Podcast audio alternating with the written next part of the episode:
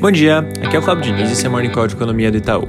Começando pela China, ontem à noite foram divulgados vários dados de atividade. O PIB do terceiro TRI teve uma leve alta na variação trimestral, subindo 0,2%, um pouco acima da nossa projeção e um pouco abaixo do consenso do mercado, levando com isso a variação em 12 meses para 4,9%.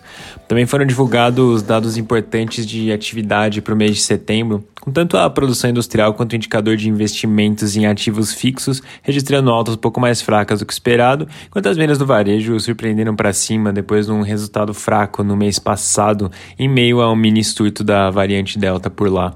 Para o quarto TRI, a gente acha que o PIB deve acelerar um pouco, com recuperação em infraestrutura e com estabilização na parte de crédito. Apesar disso, é importante acompanhar como esses riscos relacionados a Evergrande e também a falta de energia evoluem na região.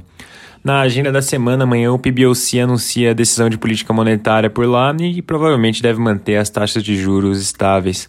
Fazendo um gancho com esse assunto e passando para a Europa, o presidente do Banco Central da Inglaterra sinalizou que o banco deve ter que agir contra pressões inflacionárias, indicando uma possibilidade bastante real de uma alta de juros já no encontro de novembro. Isso é importante não só para a Inglaterra, porque acaba marcando a chegada da alta de juros em bancos centrais nos países desenvolvidos, então algo bem relevante. Além disso, na sexta-feira saem dados de PMI na, na zona do euro, que de modo geral devem recuar um pouco, mas permanecer em patamares elevados.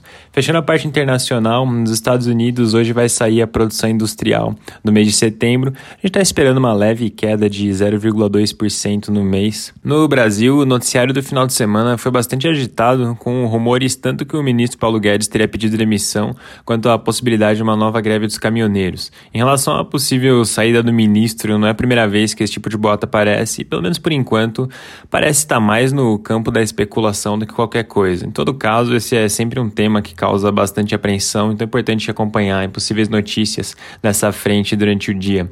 Em relação à possível greve dos caminhoneiros no dia 1 de novembro, assim como foi das outras vezes, parece que falta adesão dos diferentes grupos para que de fato aconteça uma greve em âmbito nacional. Ao longo da semana deve sair mais notícias nessa frente também.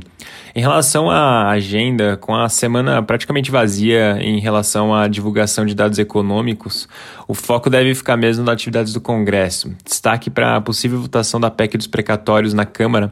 Além disso, o relator do texto do Auxílio Brasil, o deputado Marcelo Aro, pode apresentar o parecer dele durante a semana. Além disso, ontem à noite, o ministro da Cidadania, João Roma, reforçou que o Auxílio Brasil deve ficar no valor de 300 reais por mês mesmo e ter cerca de 17 milhões de famílias, que é basicamente o que já vem circulando circulando há algum tempo. Lembrando aqui que o Bolsa Família hoje está na faixa de 190 reais, com cerca de 14,6 milhões de famílias.